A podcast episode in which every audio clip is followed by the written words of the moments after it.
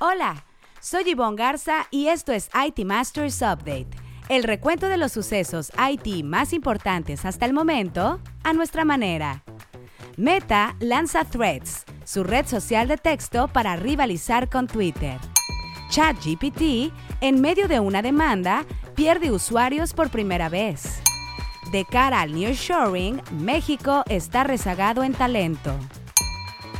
IT Masters con Monterrey reúne a más de 200 líderes IT en su quinta edición.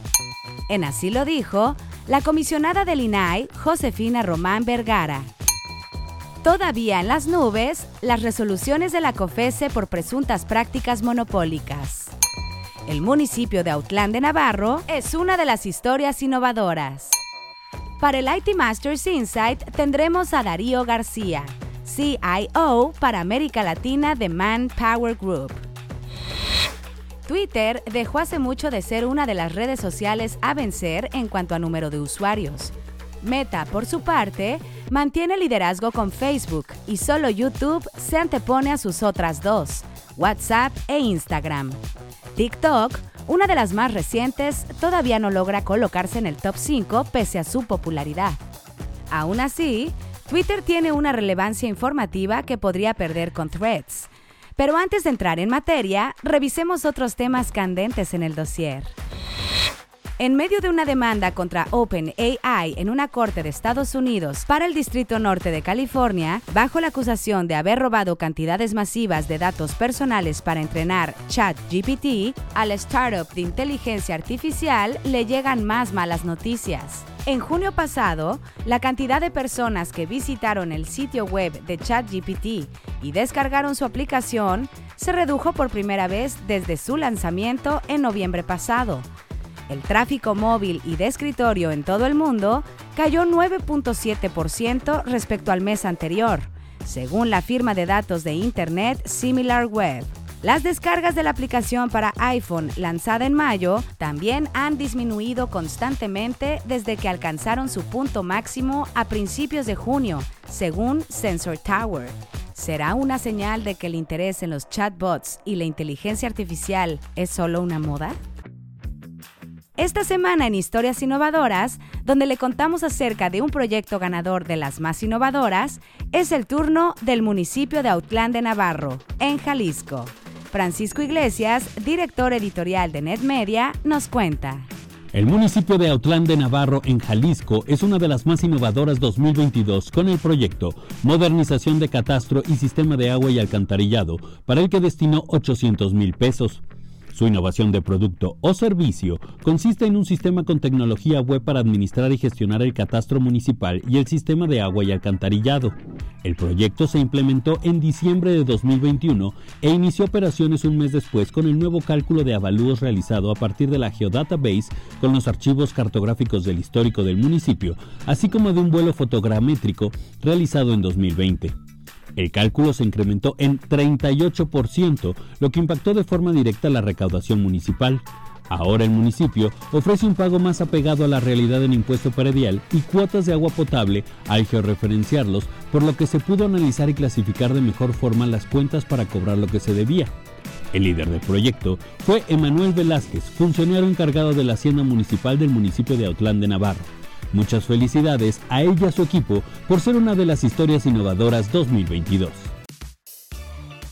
En la gustada sección que esto y que lo otro, un estudio realizado por la Secretaría de Relaciones Exteriores y la Alianza MX de la Universidad de California, una iniciativa que fomenta la colaboración entre dicha casa de estudios y universidades, gobierno, industria y comunidades mexicanas, demostró que frente al incremento en la relocalización de empresas en México, o también llamado nearshoring, es insuficiente el talento en robótica, electrónica y análisis de datos, entre otras disciplinas englobadas en carreras STEM, referentes a ciencia, tecnología, ingeniería y matemáticas.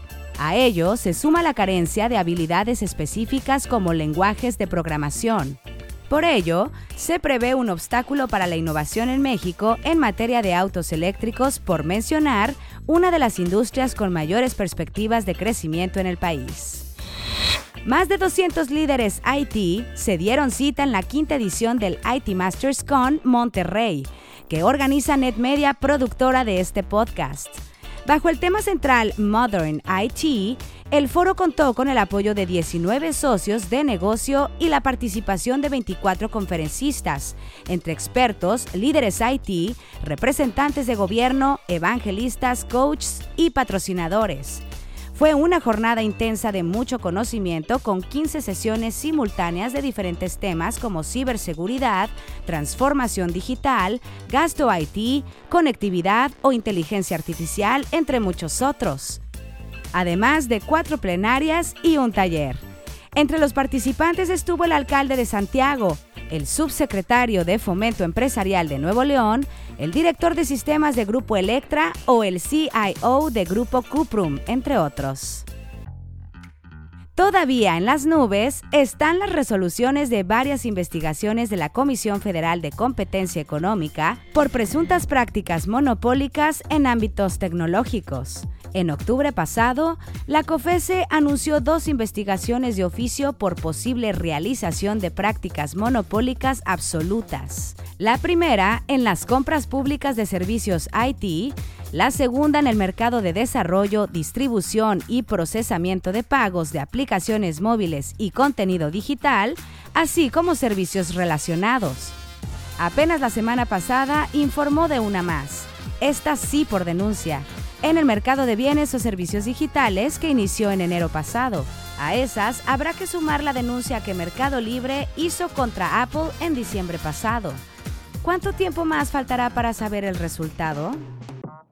Esta semana, en Así lo dijo, donde resaltamos una frase que a lo largo de la semana las y los reporteros de IT Masters Mag hayan escuchado de conferencias o entrevistas, tenemos a la comisionada del Instituto Nacional de Transparencia, Acceso a la Información y Protección de Datos Personales, el INAI, Josefina Román Vergara, quien al participar en el foro, la población usuaria y las audiencias a 10 años de la creación del IFT, se refirió al gran pendiente en protección de datos personales.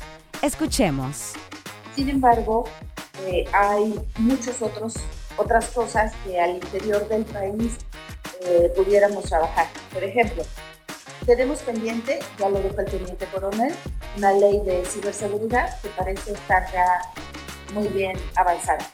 En materia de protección de datos personales, uno de los grandes pendientes es la actualización a la Ley Federal de Protección de Datos Personales en posesión de particulares. Tenemos una ley general que aplica a instituciones públicas, sujetos obligados, más de 8.200 en todo el país, incluyendo entidades federativas, municipios y más de 800 sujetos obligados del ámbito federal pero necesitamos la actualización en el ámbito de particulares. En particulares, por ejemplo, no tenemos un padrón de sujetos obligados como si lo tenemos en instituciones públicas. Entonces, lo que tenemos es un censo de INEGI que dice que más de 5 millones de personas físicas y morales en México eventualmente podrían hacer tratamiento de datos personales. Entonces, me parece que entre el INAI y el IFT el rol que podemos fortalecer es primero la actualización o eh, la generación de la ley en, en la materia, con atribuciones específicas, pero sobre todo con consecuencias. También queremos escucharle a usted. Si tiene algún comentario constructivo o sugerencia sobre temas a tratar, escríbalo en redes sociales con el hashtag ITMastersUpdate. Estaremos pendientes de su retroalimentación. Ahora sí, el tema candente de la semana. Mark Zuckerberg lo quiere todo, incluso desbancar a su antiguo competidor Twitter y de paso vencer a su nuevo rival Elon Musk, quien compró la red social del pájaro azul. Su compañía Meta, que es propietaria de Facebook, Instagram y WhatsApp, lanzó una nueva red social dirigida al terreno de Twitter es decir, enfocada en compartir texto con multimedia. Llamada Threads, que en español significa hilos, está conectada a Instagram y puede descargarse desde la tienda de aplicaciones de Apple o Google. Impulsado por la ya masiva base de usuarios de Instagram, en su primer día sumó 70 millones de registros, según dijo Zuckerberg. De acuerdo con Insider Intelligence, Meta solo necesita que uno de cada cuatro usuarios de Instagram use threads mensualmente para que sea tan grande como Twitter. Threads funciona de forma muy similar a Twitter, con énfasis en las conversaciones públicas y usuarios que pueden seguir a la misma gente que ya siguen en Instagram. La nueva red social nace en tiempos de cambios en Twitter, que lo han llevado a cobrar por la verificación de usuarios y limitar el número de mensajes que pueden leerse. Estas características que le han generado críticas a la red social de Musk no las tiene Threads, por lo que algunos techis ya se refieren a ella como el asesino de Twitter. Sin embargo, esto aún se antoja difícil. Veremos cómo evoluciona para el IT Masters Insight de la semana, en la que un líder IT nos comparte una recomendación de algún reporte, libro, reflexión o estrategia, es el turno de Darío García, CIO para América Latina de Manpower Group. Bienvenido Darío, danos el IT Masters Insight de la semana. En esta ocasión les quiero compartir una práctica que me ayudó a alinear a mi equipo de trabajo distribuido en 15 países de Latinoamérica. Tengo muy claro que ahora que hemos regresado a la nueva normalidad, la mejor forma de liderar es a través del ejemplo, empezando por mí y de ahí cascadeando a mi equipo gerencial. Un tema a resolver tiene que ver con la manera en la que organizábamos nuestras agendas para dar espacio a una vida integral. Decidimos leer en conjunto el libro de hábitos atómicos de James Clear para que nos ayudara a identificar qué pequeños cambios teníamos que hacer para mantenernos motivados en la vida y en el trabajo y convertirnos en mejores personas y seres humanos. Lo súper interesante de este conversatorio fue que si bien empezamos hablando de cómo podemos lograr cambios en nuestra vida diaria como individuos, poco a poco la plática se transformó en cómo con esos nuevos hábitos podemos también potenciar nuestro desempeño como equipo y contribuir como verdaderos socios de negocio a nuestra organización. Pasamos de hablar temas individuales a cómo convertirnos en un equipo de alto rendimiento. Si bien el libro tiene una filosofía muy interesante para aplicar en tu vida diaria, y eso se lo dejo de tarea para ustedes, el punto relevante es que es importante que día con día busques cómo nutrir la cultura de tu equipo. Es necesario que entendamos que como líderes que somos debemos alentar esas conversaciones con nuestra gente.